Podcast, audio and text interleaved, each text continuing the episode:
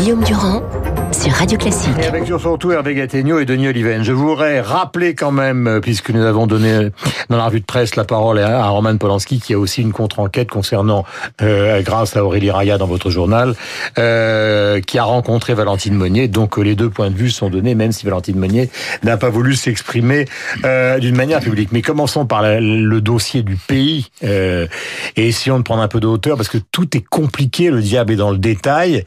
Mais est-ce que ce matin, vous considérez que Édouard Philippe a raison, Hervé, d'être droit dans ses bottes. D'abord, je vous salue tous les deux, Hervé et Denis. Ou est-ce que vous considérez que c'est la CFDT qui, qui quand même le syndicat pivot qui a pris une décision historique qui peut faire basculer le pays vers une sorte de chaos. Quoi. Bon, c'est difficile à ce stade de dire qui a raison. Euh, le gouvernement, pour l'instant, euh, a avancé un pion d'une façon très sensible hier, en, en, faisant beaucoup de propositions, en mettant beaucoup d'avancées sur la table, beaucoup de choses qu'on peut considérer comme des avancées sociales et que la CFDT elle-même aurait du mal à ne pas qualifier comme telles. Euh, pour autant, il reste ce point de crispation euh, qui est censé donc dans le texte être un âge d'équilibre et dont on voit bien qu'il est aussi un hmm. point d'équilibre politique. Est-ce que ça va basculer du côté des grévistes ou du côté du gouvernement? Honnêtement, pour l'instant, je hmm. crois que personne n'en sait rien. Mais pourquoi vous considérez, Denis Aliven, vous considérez, je vais entendre votre point de vue, je ne sais pas ce que vous allez considérer, mais quand, quand Berger dit la ligne rouge est franchie, au fond, lui qui a été pour une conférence sociale et la CFDT, qui est traditionnellement, historiquement réformiste, pourquoi il fait cette déclaration-là? Parce qu'il a été humilié précédemment Ça, je ne connais pas les arrière-plans psychologico-politiques de tout ça, mais ce que je sais, c'est que cette réforme, qui est une excellente réforme, probablement la plus importante, c'est le levier d'Archimède pour transformer le modèle social français. Elle est inspirée par la Scandinavie. Elle a été, elle a été proposée dès 2010 par la CFDT, par Piketty, enfin par la gauche. Euh, cette réforme, ceux qui la défendent euh, considère que l'âge pivot est contraire à son essence même, à son principe même, euh, que c'est un que c'est que la, la, le, la beauté ou l'élégance de la réforme par, de la retraite par points, c'est qu'elle s'auto-régule et qu'il n'y a pas d'âge pivot pour tout le monde, hmm. euh, que chaque génération a un âge à partir duquel le taux de remplacement est atteint hmm. et il varie en fonction de l'évolution de l'espérance de vie. Donc, mais là, on est dans la pédagogie, de, Denis, sauf que ce matin, on est dans une ligne Non, mais non, j'explique ça parce que il y avait, pour, par rapport au projet du gouvernement que je trouve être un bon projet pour ma part. Il y avait un certain nombre de points qu'il fallait préciser. Il fallait rappeler l'indexation euh, des retraites, ça a été fait. Il fallait clarifier la gouvernance, ça a été fait. Il fallait hmm. prévoir ou aménager des transitions et les négocier avec les partenaires sociaux, ça a été fait. Il reste un sujet et un seul, et ce sujet, à mon avis, est le fruit d'un compromis entre deux forces dans ce gouvernement, ceux qui sont pour la transformation du modèle social, pour la retraite comme élément de transformation du modèle social, et ceux qui, je ne dis pas qu'ils ont tort, du côté du ministère des Finances et de Bercy, sont omnubilés par les équilibres, probablement de court terme, du système. Et on a fait un canard boiteux. On a fait un truc qui est un mélange de deux, de deux, de deux principes. mais justement, pardon, au, au, sens propre, au sens propre du terme, euh, c'est une question de point de vue. C'est-à-dire que que le gouvernement ait comme point de vue que certes, il faut enclencher cette grande réforme très ambitieuse voulue par Emmanuel Macron pendant la présidentielle, mais qu'il faille absolument dire aux Français que le système doit être équilibré sur le plan financier, c'est-à-dire autrement dit que ça ne coûte pas plus qu'on entre euh, d'argent dans, dans cette caisse, dans ces caisses de retraite, euh, ça c'est un point de vue normal pour un gouvernement. Ce qui me sidère un peu, c'est que est entré aujourd'hui et presque dominant dans le débat public français euh, l'idée selon laquelle ça n'est pas très important que le système soit équilibré.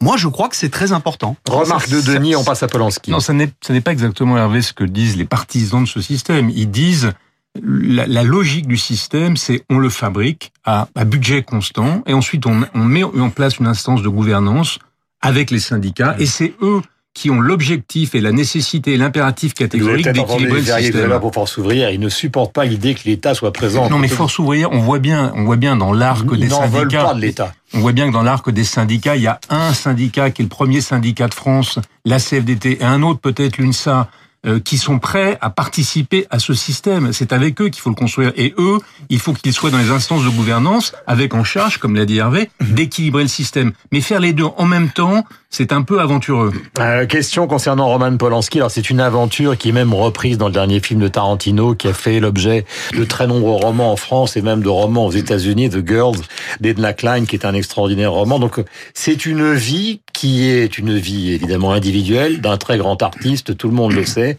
pris dans une tourmente et pris comme, euh, en tout cas pour une partie des féministes, comme une sorte de Caligula des temps modernes et qui essaye de se défendre. Tout le monde a voulu obtenir une interview de Polanski et non seulement vous l'avez obtenu, mais vous avez fait aussi une contre-enquête, que ce n'est pas une apologie euh, de la carrière de Roman Polanski. Ça s'est passé comment? Quelle a été la méthode?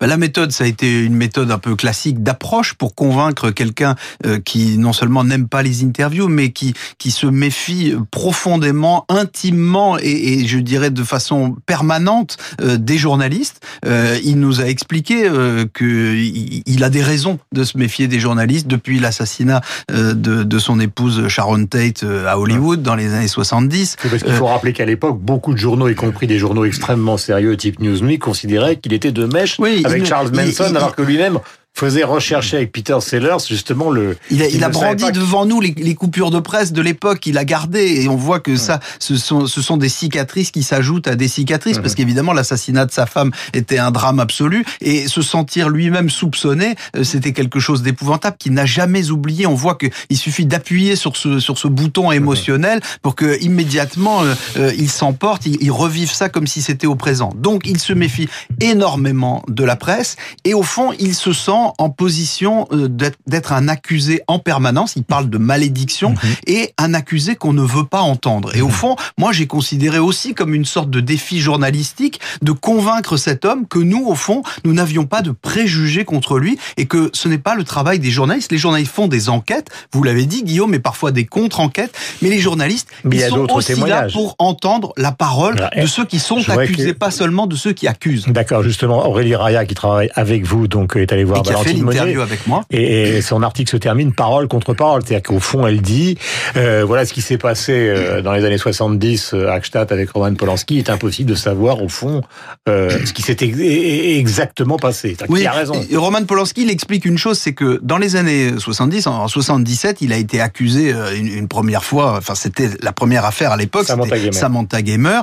il a été accusé de l'avoir violé et il a plaidé coupable devant la justice américaine mais non pas pour un viol. Il s'est reconnu lui-même coupable d'une relation illicite avec une mineure. C'est là-dessus que la justice américaine a accepté un compromis et c'est la seule chose qu'il ait jamais reconnu. Il le reconnaît encore dans l'interview qu'il nous a donné euh, dans Paris Match cette semaine et il nous dit euh, parce que j'ai accepté de reconnaître ma culpabilité sur ce point, au fond, on fait comme si finalement je pouvais être coupable de tout le reste. Mais je ne le suis pas et donc il affirme avec force qu'il n'a jamais commis aucun autre abus sexuel. Quand vous dites parole contre parole, quand nous écrivons parole contre parole, et j'entendais mm. Madame Chiappa le dire aussi tout à l'heure, c'est déjà une formidable victoire d'une certaine façon que d'arriver à mettre en face de ces accusatrices la parole de Roman Polanski de façon à ce qu'elle soit au moins aussi audible que la parole de celle qui l'accuse, parce que la parole de la parole de Roman Polanski ne vaut pas plus parce que c'est un immense artiste, mais elle ne vaut pas moins non plus. Voilà le point de vue du journaliste Hervé Gattegno, le travail a été bien fait, donc euh, et je rappelle que euh, avec Aurélie Raya, vous avez entendu non seulement Roman Polanski, mais aussi les autres partis qui n'ont pas voulu s'exprimer publiquement, mais leurs propos donc sont retranscrits. Ça pose une question, puisque vous avez, Denis, on terminera avec vous et on va essayer de prendre ça dans l'ensemble. C'est vrai que c'est très compliqué d'instaurer une morale, j'allais dire, je disais à Marine Chapater, une morale publique, même si le mot est détestable, à partir d'une époque différente et à partir de témoignages qui ont tellement prescrit que la justice ne pouvant plus intervenir, on ne saura jamais la vérité. On sait depuis le XVIIIe siècle, les Lumières et la Révolution française, que qu'est-ce qui sépare la liberté de la tyrannie? C'est le refus de l'arbitraire. C'est ça fondamentalement. Et en particulier, s'agissant de l'innocence et de la culpabilité, le procès équitable et pas la justice expéditive. Et donc, euh, c'est ce point doit être. Euh, il faut qu'on s'en souvienne.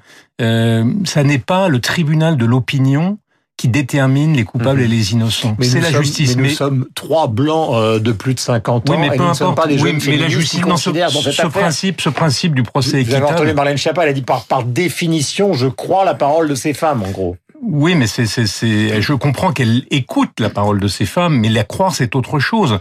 Qui sommes-nous faire fi de la présomption d'innocence. Qui sommes-nous pour croire ou ne pas croire? Et d'ailleurs, peu importe que nous croyons ou pas, l'important c'est ce qu'un tribunal va. Alors on va dire oui, mais il y a la, mais il y a la, la prescription. Mais la prescription, comme l'a rappelé encore euh, à, de nombreuses reprises la Cour européenne des, droits de l'homme, la, prescription, c'est une, c'est une garantie de l'état de droit. C'est un, c'est une, c'est un progrès des droits de l'homme. C'est pas une régression des droits de l'homme. On le voit particulièrement avec l'affaire Polanski parce que ça, ça empêche précisément qu'une affaire dont, on ne puisse plus euh, dans laquelle on ne puisse plus voir la vérité mhm. euh, n'émerge. Ça évite que vous ne soyez accusé sans que jamais vous ne puissiez prouver votre innocence, puisque les éléments de preuve ont, disparu. Mhm. Donc, moi, je, je, je, pense que MeToo a, a, permis de progresser du point de vue de l'expression des victimes. Probablement permettra-t-il d'améliorer la justice pour que euh, les femmes victimes de violences soient mieux écoutées. Mais gardons-nous, gardons-nous de jeter avec l'eau du bain un principe qui, qui, qui, qui, est une protection pour nous tous, qui est celui du procès équitable et de la justice et du droit. Merci mille fois. Euh, il est 8h58 sur l'antenne Radio Classique. Merci Hervé d'être venu ce matin. Vous reviendrez évidemment quand vous le souhaitez. Je rappelle que maintenant vous dirigez Paris Match et le Journal du Dimanche et que Denis Oliven dirige absolument le reste du monde. Euh, c'est pour ça qu'il est là d'ailleurs euh, ce matin. Nous avons rendez-vous avec Laurence Gontier pour le rappel des titres.